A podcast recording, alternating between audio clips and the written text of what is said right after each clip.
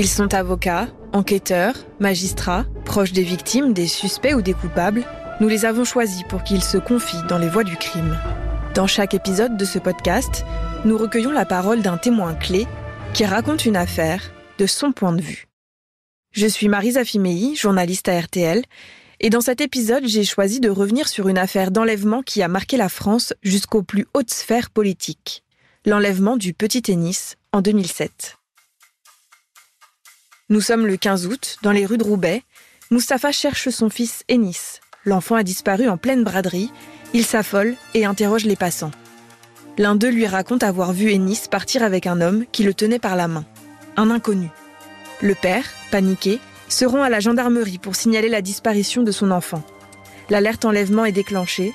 C'est une première et un succès. Un chauffeur de taxi se présente aussitôt. Il a transporté cet enfant et l'homme qui était avec lui. Il les a déposés devant une allée de box de parking. Aussitôt, les gendarmes se rendent sur place. Ils ouvrent les box un à un. Dans l'un d'eux, l'homme est allongé nu avec Ennis, hagard.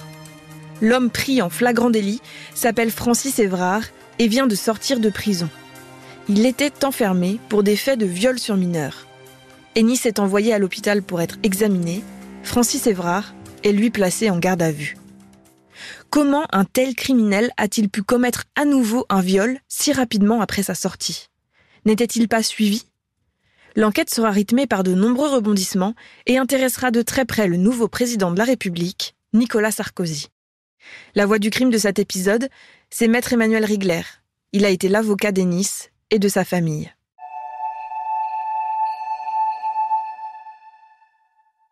Bonjour maître. Bonjour madame.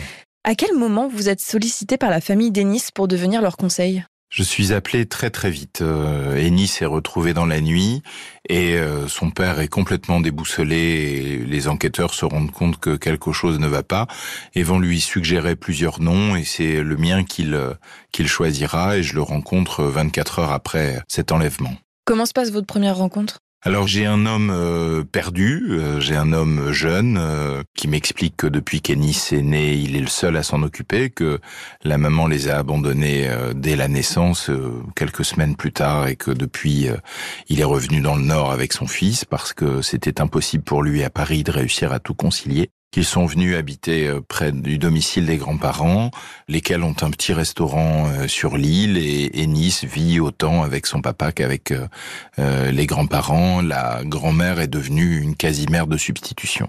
Vous, qu'est-ce que vous savez du dossier au moment où vous arrivez? Alors, moi, je sais que nous avons un personnage très particulier qui a été arrêté et qui va se retrouver quasi concomitamment placé en garde à vue et mis en examen dans la foulée que nous avons un dossier hors norme puisque c'est un homme qui sort euh, de détention. Nous savons effectivement qu'il va falloir euh, véritablement euh, protéger toute cette famille pour qu'elle essaye de retrouver un semblant de, de vie à la suite de cela. Et je sais aussi effectivement qu'on va avoir un petit bonhomme à qui il va falloir expliquer que son intégrité physique a été mise en cause, que ça n'est pas anodin dans la culture qui est la sienne, c'est une famille d'origine turque, que ça n'est pas simple non plus puisque plutôt que d'appeler cette affaire rare, on va l'appeler Ennis, et que des Ennis, il n'y en a pas 50 000 euh, à Lille. Et comment vous y prenez justement pour expliquer tout ça à Ennis alors on va passer d'abord par les parents, par les grands-parents, euh, puis je vais rencontrer ce petit bonhomme, euh, toute la famille vient au cabinet, on, va passer du temps pour tout lui expliquer, le chemin, comment la justice va fonctionner, comment la justice va faire. Et puis surtout pour le rassurer en lui expliquant que finalement on n'aura pas besoin de sa parole, on n'aura pas besoin de son témoignage, et que s'il ne se souvient pas ou si au contraire il oublie, tant mieux.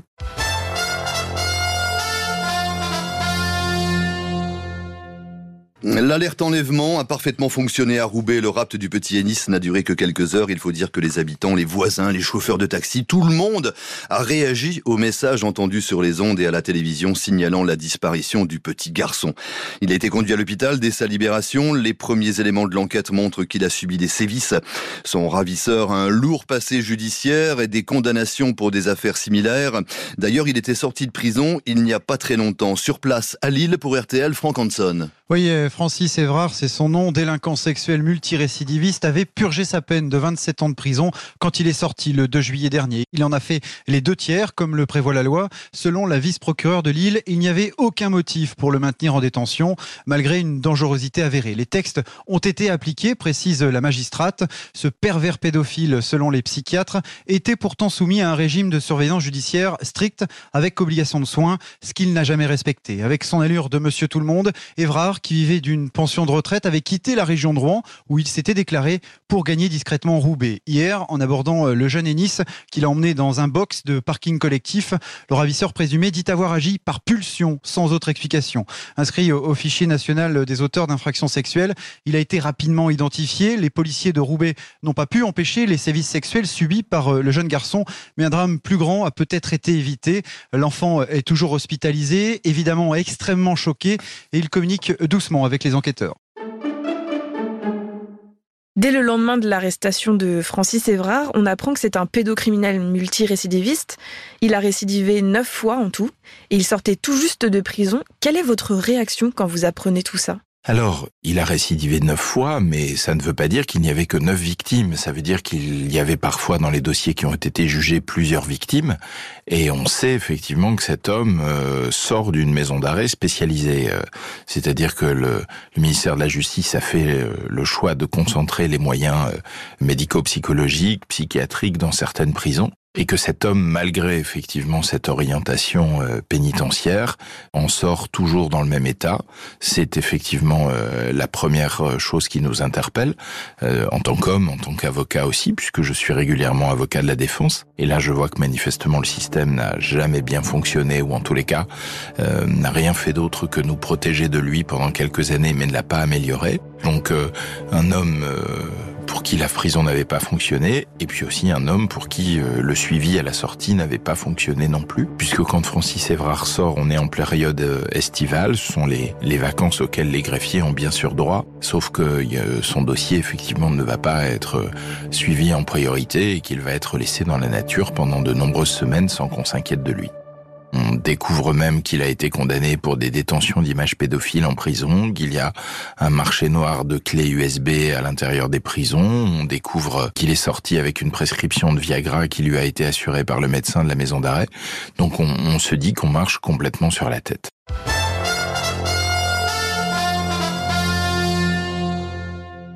La polémique est donc relancée dans l'affaire de l'enlèvement et du viol du jeune Ennis. Cet enfant de 5 ans avait été enlevé la semaine passée à Roubaix.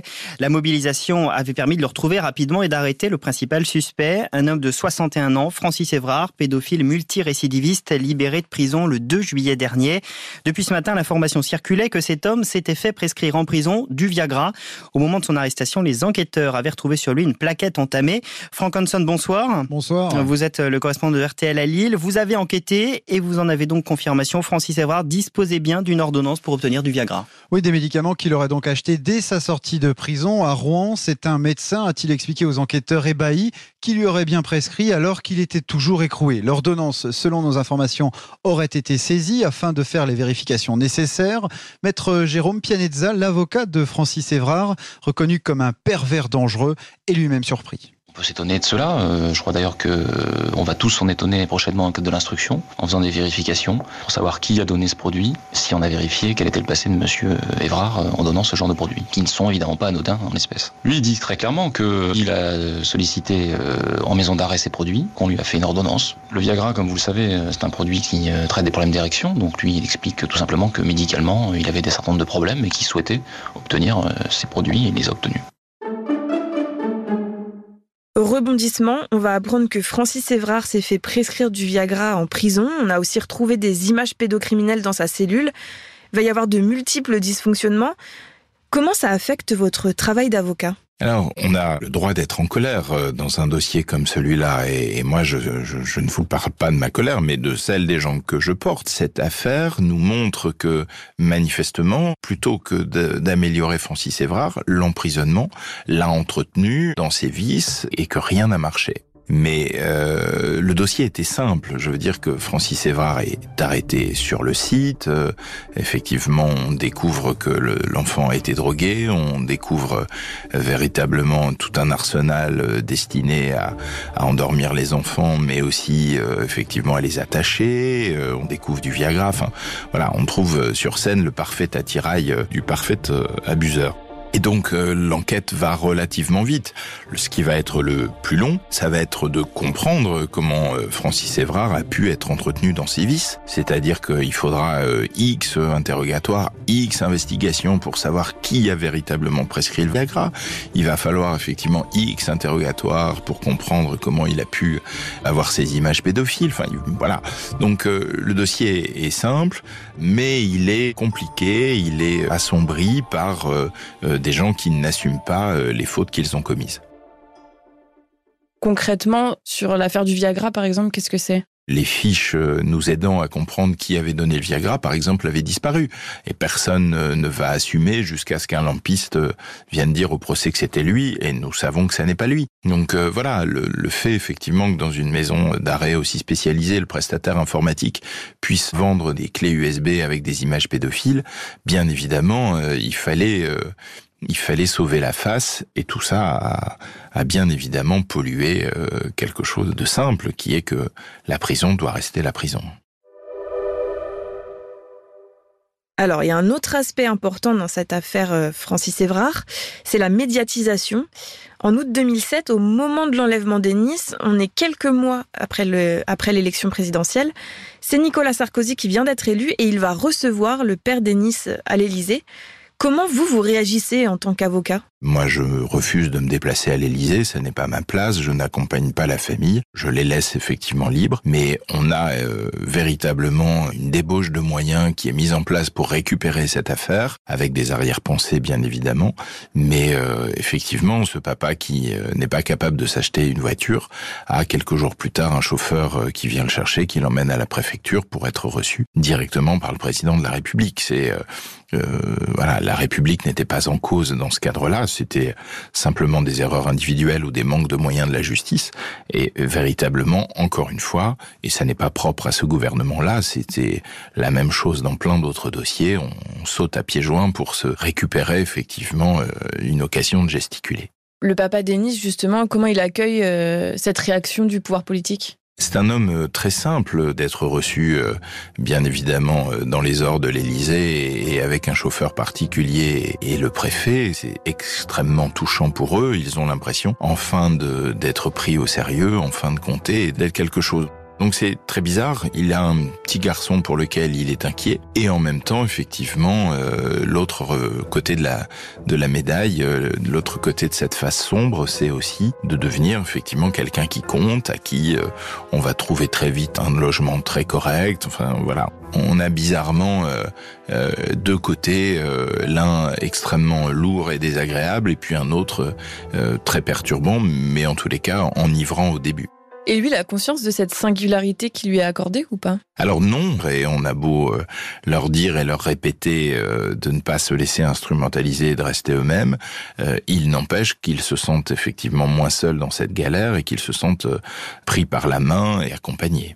Et comment ils reviennent de ces rencontres? Alors ils reviennent avec des espoirs. D'abord, effectivement, l'idée qu'il n'y aura pas d'autres petits garçons euh, victimes euh, de personnages aussi atypiques, et puis euh, que leur quotidien va s'améliorer puisque il était en attente depuis très longtemps d'un déménagement dans un quartier plus tranquille. Et là, manifestement, il revient gonflé de tous ses espoirs. Ce qui est aussi une bonne chose parce que ça peut aider Ennis à retomber dans un certain anonymat. Là où il vivait, bien évidemment, tout le monde a compris de quelle petite victime on parlait.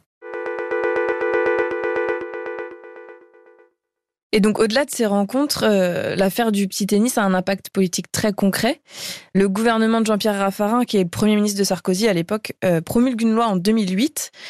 C'est une loi dite sur la rétention de sûreté. Est-ce que vous pouvez nous expliquer un peu en quoi ça consiste? En réalité, il s'agit de se ménager euh, un sas à la sortie de détention, c'est-à-dire de réexaminer euh, la dangerosité potentielle avec euh, toute l'ambiguïté de ces deux termes associés, dangerosité et potentielle, à la sortie de peine et de prévoir effectivement que des personnes dont on ne serait pas sûr de la capacité à se réintégrer puissent être encore retenues, donc enfermées, pour dire les choses clairement, même la peine de prison purgée c'était effectivement euh, euh, une espèce de protection supplémentaire, une ceinture de sécurité judiciaire qui heurte euh, nos principes fondamentaux de droit. Et j'ai beau être attaché à ce petit Ennis et j'ai beau être effectivement attaché à cette famille, cela me paraît un contresens total. La prison, la période, effectivement, la peine qui est décidée, a vocation à punir, mais aussi effectivement à améliorer.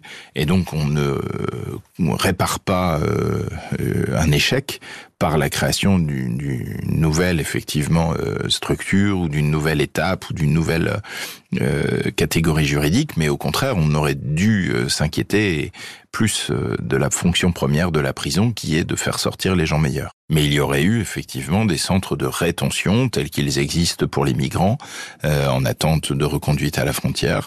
Donc une espèce de zone de non-droit où vous n'avez pas commis d'infraction, où vous avez purgé votre peine, mais néanmoins, vous pouvez rester enfermé. Mais cette affaire, effectivement, intéresse le monde entier sur cette question de rétention de sûreté. La télé coréenne est même venue m'interviewer sur mon lieu de vacances à l'époque, essayant de comprendre comment le pays des droits de l'homme pouvait effectivement euh, enfermer les gens une fois la peine purgée. J'ai donné mon avis personnel et euh, je, je n'ai pas peur effectivement de déplaire. C'est aussi ma logique. Je mène ma barque de mon côté et euh, sauf effectivement ordre de mon bâtonnier, je garde une parole totalement libre. Il faut préciser que la loi de rétention de sûreté n'a jamais été vraiment euh, appliquée, elle ne concernait euh, qu'une poignée de personnes euh, en 2022. RTL. Le procès de Francis Évrard, lui, se tient en octobre 2009. finalement, qu'est-ce qui vous a le plus marqué pendant ces deux années de procédure passées auprès d'Ennis et de sa famille? Alors, c'est effectivement qu'on voit ce garçon grandir, c'est-à-dire que ça n'est plus du tout le même euh, bonhomme à la veille du procès que celui qu'on a retrouvé effectivement drogué, à qui on a même dû couper les cheveux pour faire des analyses, enfin, voir ce qu'Evrard lui avait imposé comme drogue, etc. Là, on a euh, un pré-ado et on commence à avoir euh, quelqu'un qui comprend parfaitement ce dont il s'agit et qui euh, ne sera pas effectivement au procès. On fera le choix de le protéger et de ne pas le faire témoigner. D'abord parce qu'il se souvient plus de rien, il a été drogué, il a plus véritablement de souvenirs et d'images et donc on va essayer de pas trop lui en créer. Mais donc c'est effectivement de voir cet homme en devenir avec toute cette histoire connue par son prénom. Ce procès se tient dans une salle particulièrement grande et donc il faut que je les situe dans l'espace. Euh, il faut que je leur apprenne les us et coutumes. Euh, la justice est un jeu, disaient certains, parce qu'elle fonctionne avec tout un cérémonial et chacun est acteur d'un rôle très particulier. Il faut que je les apprenne aussi à se repérer sur les fonctions et, les attributs de chacun, qui va faire quoi pendant cette semaine? Le procès durera une semaine. Et puis aussi, il faut que je les prépare à cette nuée de journalistes, puisque je crois qu'on avait eu 300 accréditations, si ma mémoire est bonne, pour ce procès. Donc il y avait un mur de journalistes à chaque fois euh, que nous faisions un mètre dans dans la salle des pas perdus ou, à l'entrée de la cour. Donc de bien évidemment euh, ne pas rentrer euh, dans des communications interminables et à, se laisser euh, tenter à répondre par la colère ou par l'émotion. C'était très difficile parce qu'effectivement ce papa avait beaucoup beaucoup beaucoup de choses à dire et était très bavard. Vous, Francis Évrard, vous le voyez pour la première fois au procès ou vous l'aviez rencontré avant? Alors, il n'y a pas eu de reconstitution. Moi, je ne le connais pas. Je ne l'ai effectivement jamais euh, jamais croisé. Je le connais en photo, euh, puisque sa photo euh, circulera dans la presse, mais je ne connais pas le son de sa voix. Je n'ai conscience qu'il est aussi grand, qu'il a un physique aussi imposant. Et euh, la particularité de cette salle est que l'accusé se retrouve dans un box qui est en hauteur. Donc la taille de Francis Évrard plus ce décalage euh, nous donnait l'impression que nous avions affaire à un géant, ce qui mettait encore plus un contraste entre euh, la petite taille de ce gamin qui avait été kidnappé et son agresseur. Et quelle attitude il va adopter au long du procès, Francis Évrard? Alors Francis Évrard va euh, essayer de nous charmer. Euh, il va être vraiment euh, honnête, je le crois, dans la plupart de ses propos. Il va féliciter et remercier le président de lui permettre de s'exprimer autant. Il est en aveu complet, en aveu total. Il ne conteste rien, il ne nie rien. Il permet à ce procès de se passer en bonne intelligence, qu'il n'y ait pas de tension non plus entre la défense et les parties civiles. Euh, Maître Pianezza serrera notamment la main de, mon client qui comprendra très bien que Évrard doit être défendu. Donc euh, Évrard participera aussi euh, au bon déroulement de ce procès. Alors pendant les audiences, il va être aussi question de, de son suivi à sa sortie de prison. Notamment, Francis Évrard devait suivre un traitement de castration chimique qu'il n'a pas respecté. Euh, mais à la veille du procès, il va me demander autre chose, une castration physique dans une lettre ouverte à Nicolas Sarkozy, ce qui est interdit en France. Qu'est-ce que vous pensez de cette initiative? Sur le traitement euh, chimique tel qu'il l'avait euh, évoqué en détention, c'était un point sur lequel on ne pouvait pas parier euh, quoi que ce soit sur cet homme parce qu'il l'avait suivi un temps en détention et comme il n'avait pas les permissions et comme il n'avait pas les remises de peine qu'il espérait, il avait effectivement cessé tout cela. Donc on voyait qu'il fallait forcément du gagnant-gagnant avec Francis Évrard et qu'il ne pariait pas sur l'avenir du tout, mais juste sur l'avenir immédiat qui était de sortir. Alors, il était excellemment défendu. Il n'y avait pas grand-chose, effectivement, dans son dossier de positif. Et donc, cette gesticulation euh, de son conseil était effectivement une façon de déplacer le problème. C'est-à-dire que tant qu'on parle de cette euh, question de castration physique, eh bien, on ne parle pas du reste du dossier. On détourne, on attire effectivement les yeux et les oreilles vers un autre sujet euh, plus important et plus grave. Et donc, voilà, c'est une, une argutie de la défense qui était la bienvenue mais euh, qui n'avait rien de sérieux. Mais c'était une stratégie de la défense. Oui, puisque en réalité, euh, son excellent conseil, Jérôme Pianezza, remet cette lettre à l'AFP euh, deux jours avant. Bien évidemment, s'il y avait eu une volonté de Francis Évrard, nous l'aurions eu bien plus tôt et elle ne serait pas passée effectivement à l'AFP, mais elle aurait été communiquée au président d'Assise. Et Francis Évrard raconte avoir lui-même été victime d'agressions sexuelles lorsqu'il était enfant. Est-ce que vous le croyez sincère quand il raconte ça? Je n'ai pas de raison d'en douter, d'abord parce que ça ne change rien à sa peine encourue et au quantum. Par contre, effectivement, il n'avait pas évoqué cela à l'occasion de tous les autres procès qu'il avait dû affronter. Et donc on se demande pourquoi cet événement si important dans sa vie nous apparaît à ce moment-là. Mais il a été très honnête à l'audience, c'est-à-dire qu'on a eu effectivement, euh, peut-être grâce à un président euh, d'audience qui aussi savait le faire parler, mais on a eu effectivement un homme qui s'est beaucoup expliqué, qui a euh, donné beaucoup de détails et je n'ai pas de raison de, euh, de douter de cet événement de vie qui est nécessairement traumatique, oui. Et euh, les parties civiles, donc la famille Denis que vous défendez, comment elles abordent tout le procès? Alors, elle est à l'écoute en permanence. Le grand-père est présent, euh, le père est présent, ce sont les seuls à se déplacer, à venir. La grand-mère est restée effectivement avec Ennis à l'écart de tout ça. Ils ont essayé de pas trop allumer la, la télévision pendant ce temps-là. Et eux trouvent ça bien évidemment intéressant. Mais comme toujours, pour des parties civiles, ça n'est jamais simple d'entendre qu'on parle autant de l'auteur. Alors, euh, on le répète que c'est lui qui doit être jugé pour ce qu'il a fait, pour ce qu'il est, mais que donc euh, c'est surtout sur lui que le procès va se centrer. Et bien évidemment, euh, des questions apparaissent euh, tout de suite parce que le papa se dit mais si Évrard a été agressé, comment sera mon fils plus tard, lui qui a été agressé aussi Et ça, ça fait tilt et ça, ça, ça interpelle en se disant que ça va forcément le perturber très très longtemps et que ça peut changer pas mal de choses en lui. On s'agace aussi euh, parce que des associations de droits de l'enfant euh, connues d'IDEF, d'INADAN, à ce moment-là euh, apparaissent et viennent se mêler du procès. On se demande ce qu'elles viennent faire là. Alors certaines ont une grande légitimité, ont des conseils mesurés, mais d'autres venaient effectivement chercher des caméras et des médiatisations. Donc voilà, il y a, y a de l'intérêt, mais il y a aussi de l'impatience et il y a aussi de l'agacement.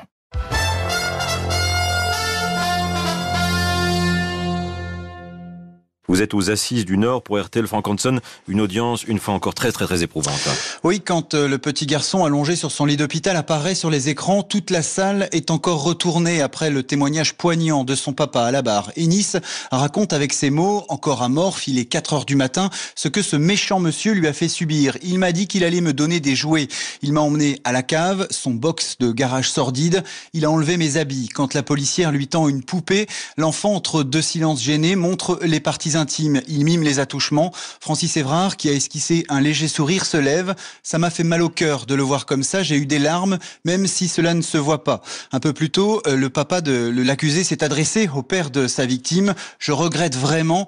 Euh, J'ai fait une bêtise. Advienne que pourra. Des regrets euh, qui n'ont guère ému Mustapha Koukakourt. Toute l'assistance est en sanglots avec lui quand il évoque ses heures d'angoisse pendant la disparition de son enfant, surnommé le petit Ribéry dans le quartier. Je ne pensais pas le retrouver vivant. Aujourd'hui, quand je regardais Nice, je vois toujours ses sales mains qui le touchent, sa sale bouche, raconte ce père de famille, obligé de mentir à son fils sur le sens de certains mots pour le protéger. Quel est votre argumentaire pendant votre plaidoirie? Je tente de leur expliquer, en tous les cas, que manifestement, en quelques minutes, on a bouleversé tout un chemin de vie. C'est-à-dire qu'un gamin qui déjà euh, n'était pas si bien né que cela et à qui il manquait déjà euh, l'essentiel, une maman, et qui n'avait été entouré que d'hommes, se retrouvait encore une fois avec un autre homme sur son chemin, mais là non pas pour l'aider à se construire, mais à le détruire, et qu'aujourd'hui nous pouvions effectivement euh, avoir une idée de ce qu'il était, de son préjudice, mais que nous étions effectivement parfaitement incapables de nous projeter dans 5 ans, dans 10 ans, dans 15 ans, euh, dans 20 ans, dans 30 ans, et que c'est pas au moment où nous abordons cette affaire quelle bombe Francis Évrard a placée en lui et comment elle explosera. L'avocat général lors du procès, c'est Luc Frémiot. Il est réputé pour ses positions radicales contre les violences sexistes et sexuelles. Lui, il va requérir la perpétuité avec 22 ans de sûreté. C'est la peine maximale.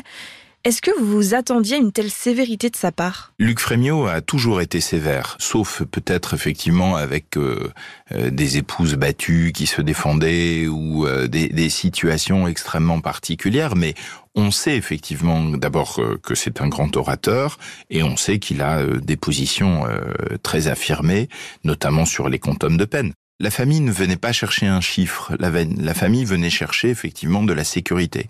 C'est-à-dire euh, la seule chose qui les obsédait, c'était de compter à quel âge ils seraient dehors. Et donc, euh, bien évidemment, plus le chiffre était important, plus ils étaient rassurés, mais simplement euh, ils avaient le sentiment que tout avait été dit, qu'ils avaient été entendus, reçus en leur qualité de victime, et que le chiffre correspondait. il y a malheureusement des dossiers encore plus graves que celui-ci, et que donc il est logique que Francis Évrard ne soit pas condamné à la peine maximale. Francis Évrard est condamné à 30 ans de prison avec 20 ans de sûreté. Et vous, maître Régler, vous décidez d'engager la responsabilité de l'État et de le poursuivre pour ses manquements dans le suivi de Francis Évrard. Euh, par contre, vous n'allez pas aller au bout de la procédure. Pourquoi? Parce que j'ai perdu le lien et le contact avec effectivement le papa Denis qui a rencontré de nombreuses difficultés personnelles. Je pensais qu'il serait fort sur euh, la durée et au contraire, euh, cet homme est véritablement euh, tombé dans une profonde dépression. Je n'ai plus du tout effectivement le, le Mustapha que j'avais avant comme interlocuteur et c'est un homme qui, quand je l'aperçois encore, n'est pas rétabli non plus lui-même de tout ça. Ça faisait beaucoup pour un papa qui faisait absolument tout pour son fils depuis la naissance et qui là euh, s'en voulait énormément de ces quelques minutes d'absence qui ont causé tout ce drame. Et vous avez encore des nouvelles, Denis? C'est un adolescent qui est euh, dans le combat, dans le conflit. C'est même aujourd'hui euh, un jeune adulte qui ne respecte pas les autorités en estimant effectivement qu'elles ne sont pas à la hauteur de leurs tâches. Quelle place cette affaire occupe dans votre carrière? Elle est importante parce qu'elle m'oblige euh, à me positionner contre euh, les préconisations du gouvernement et contre ce que le gouvernement fait voter à l'époque. Et donc, euh, c'est une vraie question parce que je dois, enfin, j'estime en tous les cas que pour ma conscience, je ne peux pas cautionner ce genre de proposition de loi et que je risque de me mettre en porte-à-faux avec mes clients, mais que peu importe. C'est une affaire aussi passionnante hein, parce que effectivement, il s'agit de euh, vulgariser euh, à un enfant véritablement comment les adultes peuvent euh, se tromper et comment aujourd'hui ils vont essayer de réparer. Donc c'est aussi une expérience d'homme euh, intéressante. C'est une expérience euh, d'avocat aussi parce que la cour d'assises pendant ces cinq jours de procès, ça n'est pas euh, toutes les semaines qu'on nous donne autant de temps pour un dossier. On se rend compte de l'immense complexité de ce que la prison tolère parfois pour avoir une certaine tranquillité de ne pas s'attaquer à des fléaux. voilà, on se rend compte aussi que on manque cruellement déjà à l'époque de greffiers, de juges d'application des peines pour véritablement suivre les gens à leur sortie. J'y rencontre aussi euh, un homme euh, qui est devenu un ami et qui est un excellent professionnel euh, qui s'appelle Jérôme Pianezza, qui était l'avocat de Francis Évrard et que j'ai trouvé effectivement très brillant dans sa défense. Et donc voilà, j'ai eu aussi mon salaire en participant effectivement à cette affaire.